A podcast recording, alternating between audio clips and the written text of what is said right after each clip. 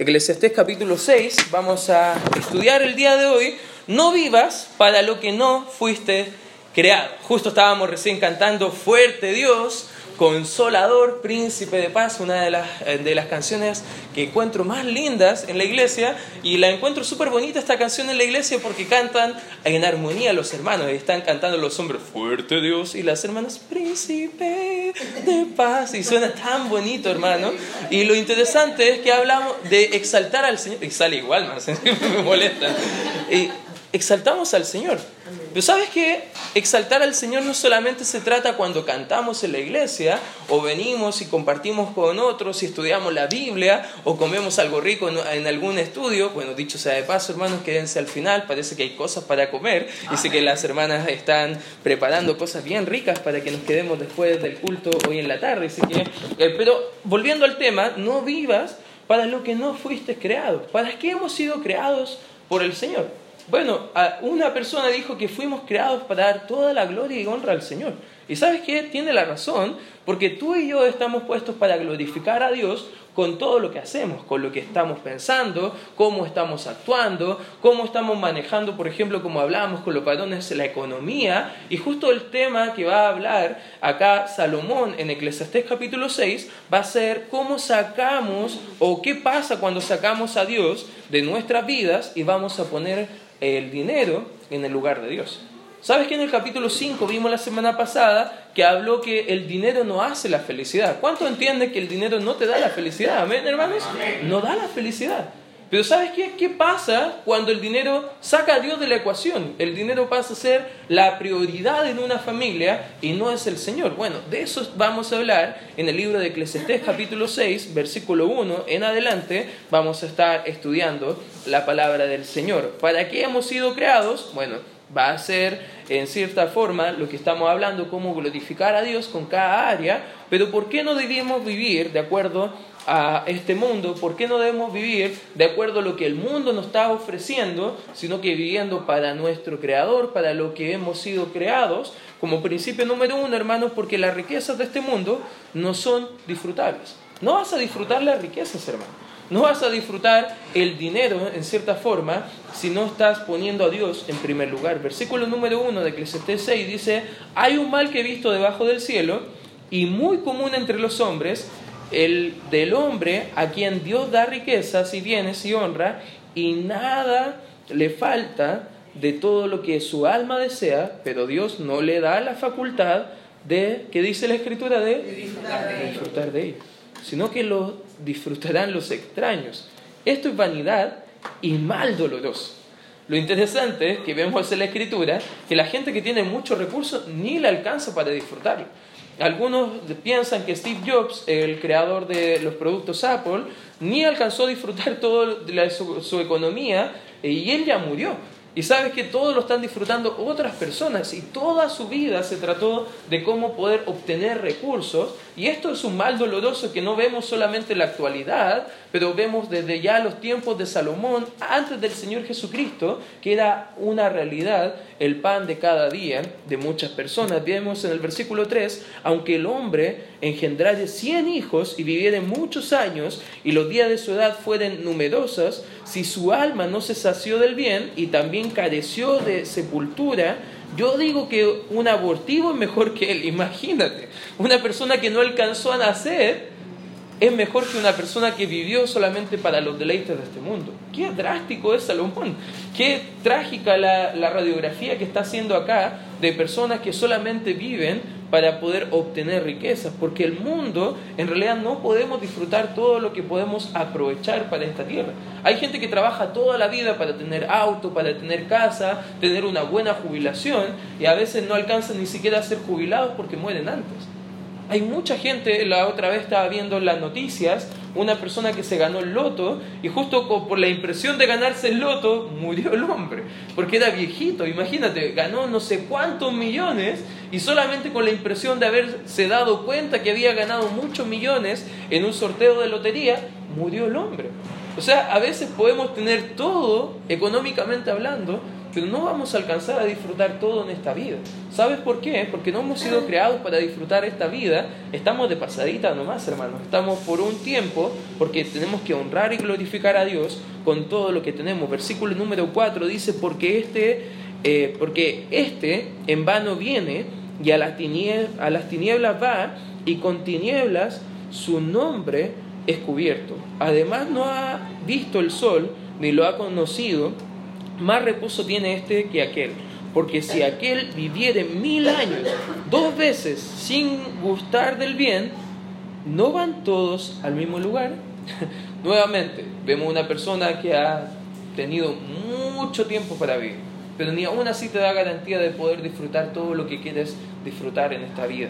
Ahora, Dios no nos da la capacidad de disfrutar, según lo que vemos acá eh, en la tierra, de lo que tenemos. Por ende, debemos estar contentos con lo que Dios nos ha dado ahora, hermanos. Justo estábamos hablando con los varones de, si no estamos contentos con lo que tenemos ahora, en realidad no vamos a estar contentos nunca con lo que estamos pidiendo al Señor. ¿De dónde sacamos eso? Mira, acompáñenme por favor en el libro de Hebreos, Hebreos capítulo 13 fíjate en quién debemos poner nuestra confianza, nuestra seguridad, nuestra fortaleza en cuanto a la economía. Versículo 5 dice, sean vuestras costumbres sin avaricia, contentos con lo que tenéis, fíjate y encierran un círculo por favor esa palabra, ahora.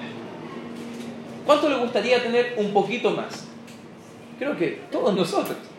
Y a veces con eso que nos falta, estamos descontentos con lo que Dios nos ha dado ahora. Pero ¿qué dice la Biblia? Hermanos, esté contento con lo que tiene ahora.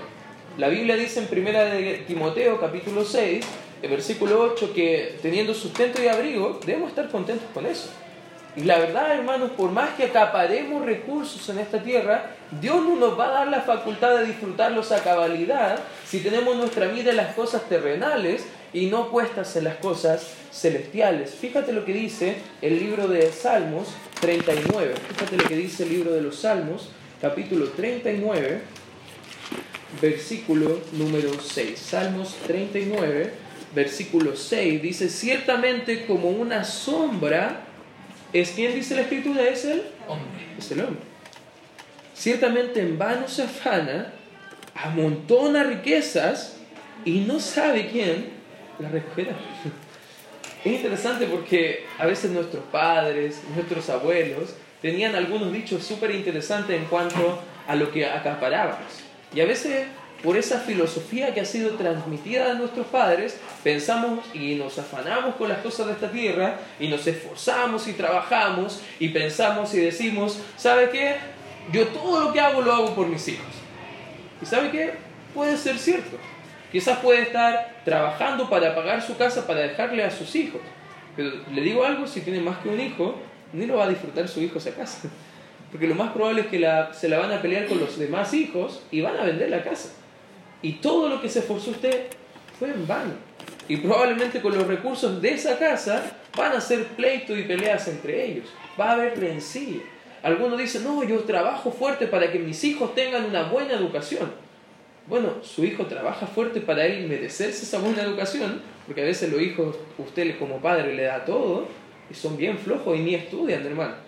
Y eso es mal aprovechar los recursos que Dios nos ha dado, pero no piense eh, llevándose por la filosofía de este mundo, lo que sus padres le enseñaron, hermano, piense en lo que Dios dice. Podremos disfrutar todo lo que Dios no, lo que tenemos el día de hoy, y si nos afanamos con las cosas de esta tierra, la verdad es que no podremos. Otro va a disfrutarla por nosotros. Por ende, no debemos ver las riquezas de este mundo como algo que vamos a disfrutar, más bien no lo podremos hacer según lo que nos enseña la Biblia. Podemos tener todo lo que queramos, pero aún así no vamos a ser felices. ¿Te has dado cuenta que tu hijo cuando te pide algo, tú se lo das y al ratito quiere algo más? ¿Te ha pasado? De repente tu hijo para Navidad, ya te pidió algo para Navidad y no pasó ni un mes, y ya en enero te estaba pidiendo, papá, para la próxima Navidad, y te están hablando acerca de cosas así. Porque nunca estamos contentos con lo que tenemos. Y ese es un problema grande porque por eso no estamos disfrutando las cosas que Dios nos ha concedido. Aún así, a veces no somos felices Y solamente podemos ser felices con lo que tenemos cuando entendemos que Dios es la fuente de todo lo que nosotros podemos obtener. ¿Cuántos entienden que todo lo que tenemos es por parte del Señor? Amén. Si tú piensas, pero todo lo que tengo es porque este pechito ha trabajado. Con el sudor de mi frente he ganado todo lo que tengo. Hermano, si usted no, Dios no le diera salud, ni siquiera podría sudar con esa frente. Ni siquiera podría emplear su manos. Todo lo que tenemos es por pura gracia y misericordia del Señor. Sí, la Biblia enseña que debemos trabajar fuerte, diligentemente. Dios recompensa eso, hermano. No crea a esos pseudo predicadores que dicen, da a Dios, da a Dios tanto dinero y Dios te va a devolver el doble, el triple. No, la única bendición que Dios te puede bendecir es cuando tú trabajas fuerte y Dios va a bendecir ese trabajo. Todo lo demás es por pura gracia y misericordia del Señor. Y cuando lo entendemos podemos poner nuestros ojos en Cristo, que es el mejor regalo que hemos conocido, y podemos disfrutar todas las bendiciones que Cristo nos ha dado a nosotros. ¿Cuál es el tipo de vida que deseas? ¿Sabes que acá en el relato del versículo 3 al 6 podemos ver todo lo que desearía un israelita en aquellos tiempos? Tener muchos hijos y vivir una larga vida. Ahora pareciera que en los tiempos actuales quieren tener cada vez menos hijos, ya no quieren tener muchos hijos, cada vez quieren tener menos hijos. Pero para un israelita ese era sinónimo de que Dios estaba bendiciendo. Y tener muchos hijos y vivir una larga vida era sinónimo de que Dios estaba bendiciendo mucho a esa familia. Pero imagínate, eso era algo que ellos querían, pero Dios les decía, no lo van a disfrutar. No van a disfrutar una larga vida y aunque la tuvieran, tampoco la disfrutarían tanto ni aunque tuvieran tantos hijos, los podrían disfrutar de esa forma, tener una buena posición, posición perdón, económica. Algunos piensan, si solamente fuera, no sé, supervisor, si fuera gerente en mi empresa, si fuera dueño, ya, si fuera yo el jefe, ya aquí hay algunos jefes de, de sí mismos, pero aún así, honestamente, disfruta lo que tiene, hermano. Probablemente hay cosas que nosotros anhelaríamos quizás un poquito más. Ahora tenemos que hacernos la pregunta, ¿por qué Dios no nos da más de lo que tenemos? Probablemente, según lo que vimos en el estudio de varones el día de hoy, es porque probablemente no estamos siendo buenos administradores de lo que le pertenece al Señor. Dios nos ha dado tiempo, hermanos, todos tenemos las mismas 24 horas al día, ¿ya? Si Dios le diera 27 horas, créanme que no las aprovecharía más. De hecho, también las aprovecharíamos de la misma forma que las 24 que tenemos. El problema no es el tiempo que tenemos. El problema no es los recursos que tenemos. Algunos piensan, no, si tuviera un poquito más. No, hermano, tendría los mismos problemas o peor si tuviera más. No, no el problema no es tiempo, el problema no es los recursos, el problema no es que usted tiene menos talentos que otros, el problema es que usted no está siendo fiel en administrar lo que Dios le ha dado. Si pudiéramos aprender a ser fieles, a vivir para lo cual hemos sido creados, para glorificar a Dios con cada área de nuestra vida, podríamos disfrutar las cosas que Dios nos quiere dar. Ricos materialmente eran los israelitas, pero pobres espiritualmente. Y nosotros debemos ver lo que Dios quiere que nosotros podamos entender, y según el texto, es que nos hacemos del bien. ¿Qué era ese bien? ¿Sabes que en la escritura en el Antiguo Testamento hablaba al israelita que el bien para el israelita era poder glorificar a Dios con lo que tenía económicamente y poder ayudar al prójimo? Hermano, si le hago la pregunta, de lo que Dios le ha dado, ¿está participando en la obra del Señor económicamente hablando? ¿Está ayudando a otros con lo que Dios le está dando para poder eh, ayudar a otros, ser de bendición para otros económicamente hablando? ¿Sabe qué? Son cosas que el israelita anhelaba, pero aún así, si no estamos eh, saciándonos de hacer el bien a otros, en realidad no podremos saciarnos con nada. De hecho, en Hechos capítulo 20, versículo 35, dice el apóstol Pablo, bajo la inspiración del Espíritu Santo, diciendo algo que no lo vemos en los evangelios, pero aún así está relatado en la escritura, como que lo dijo el Señor Jesucristo, y dice, más bienaventurados dar que recibir. Hermano, cuando llega la hora del dar, usted lo ve como una bendición y está feliz, o se pone triste. Son cosas como podemos identificar y analizar cómo está nuestro corazón.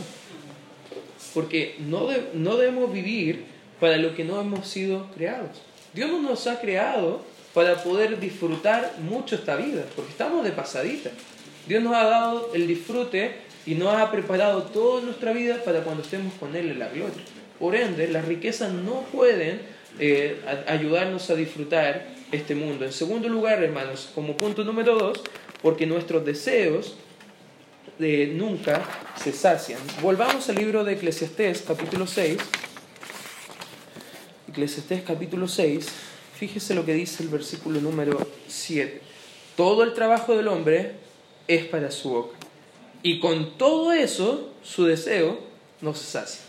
No sé si ustedes son igual que yo, creo que yo soy el más gordito de acá presente dentro del salón, pero no sé si le ha pasado que a lo mejor está comiendo algo rico, no sé, alguien le invita a comer una pizza, ¿ya? ¿Cuánto le gusta la pizza? ¿Ven? Ya, a varios le gusta la pizza.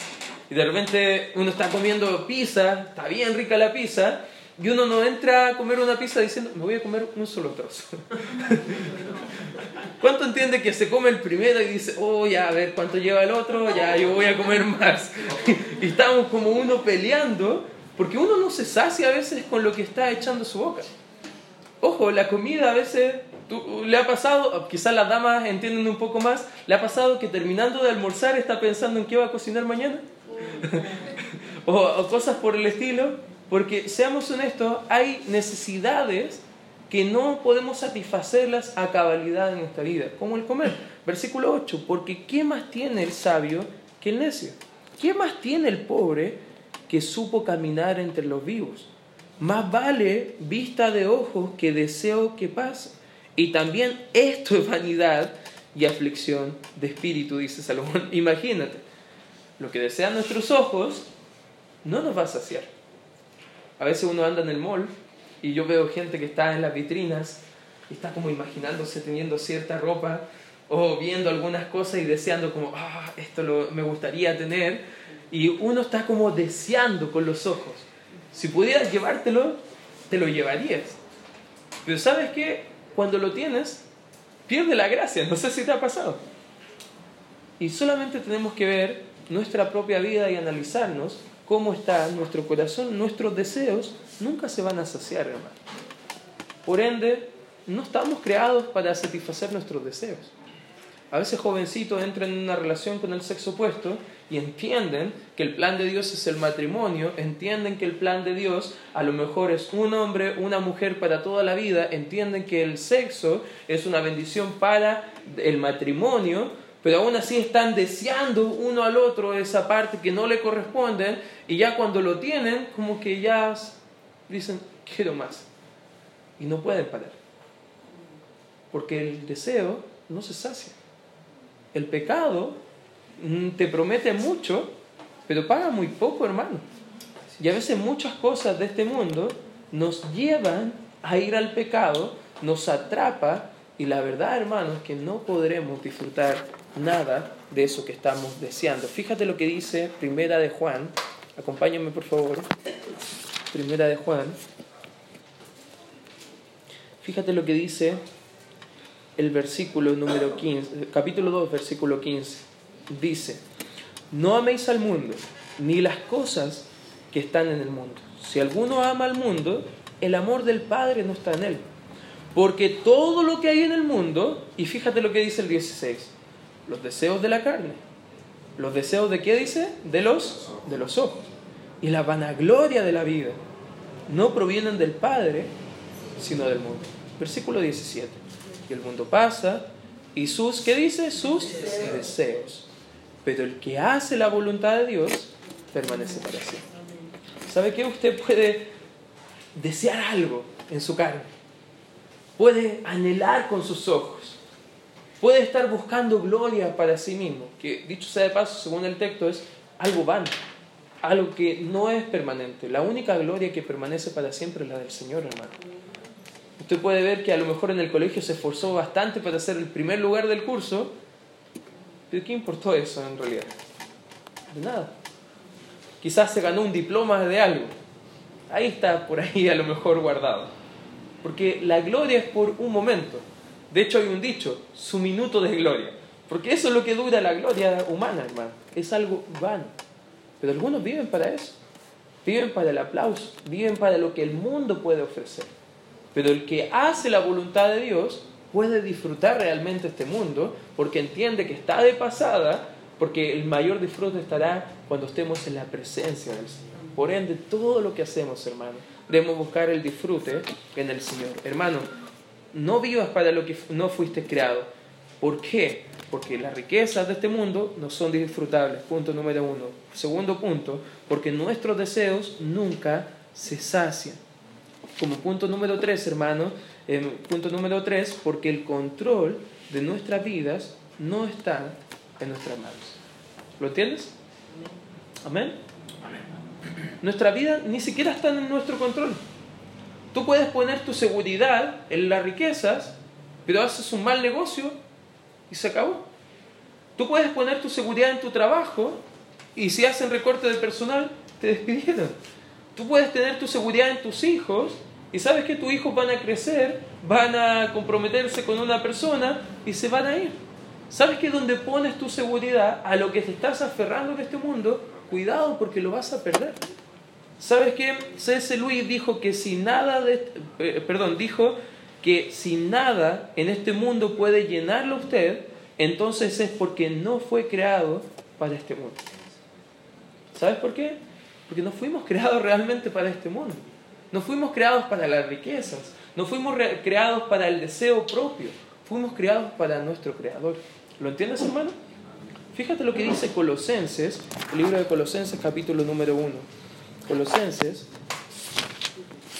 el Nuevo Testamento, capítulo número 1. Fíjate lo que dice, estoy en el capítulo número 2, no sé por qué, con razón no lo encontraba, versículo número 16, porque en Él fueron creadas todas las cosas, hablando de Jesucristo, las que hay en los cielos y las que hay en la tierra, visibles e invisibles, sean tronos, sean dominios, sean principados, sean potestades, todo fue creado por medio de Él.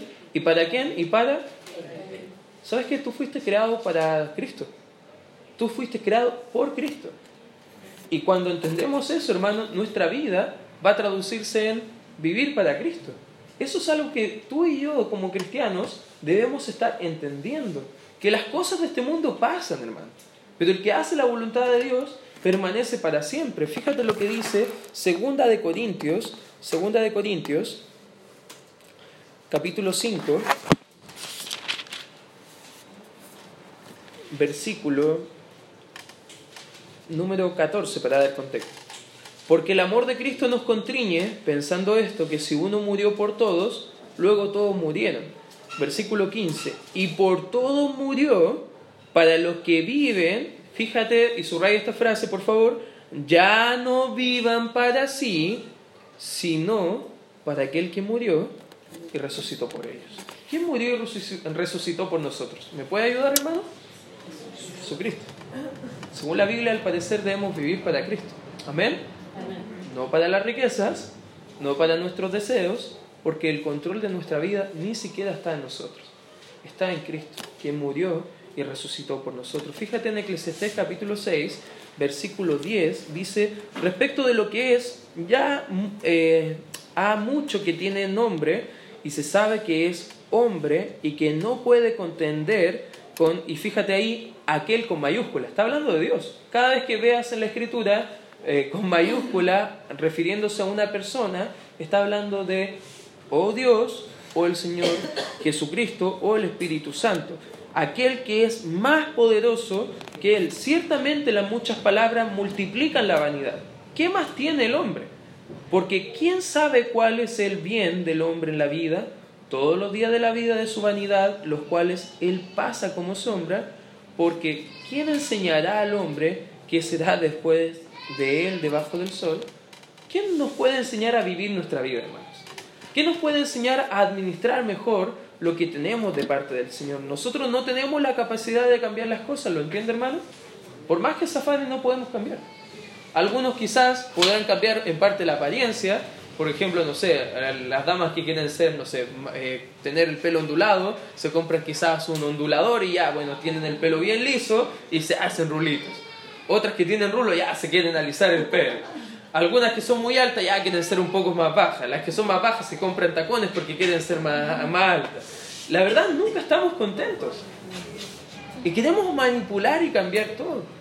Pero a veces hay cosas que Dios no quiere cambiar en nosotros porque quiere trabajar en nosotros y quiere trabajar en cosas que podemos cambiar para glorificar. A Él no podemos contender con Dios. Él ha determinado todas las cosas y así deben ser. No encontraremos satisfacción en las cosas del mundo. Mira Isaías 49. Isaías capítulo 49. Isaías capítulo 49. Fíjate lo que dice el versículo número 5.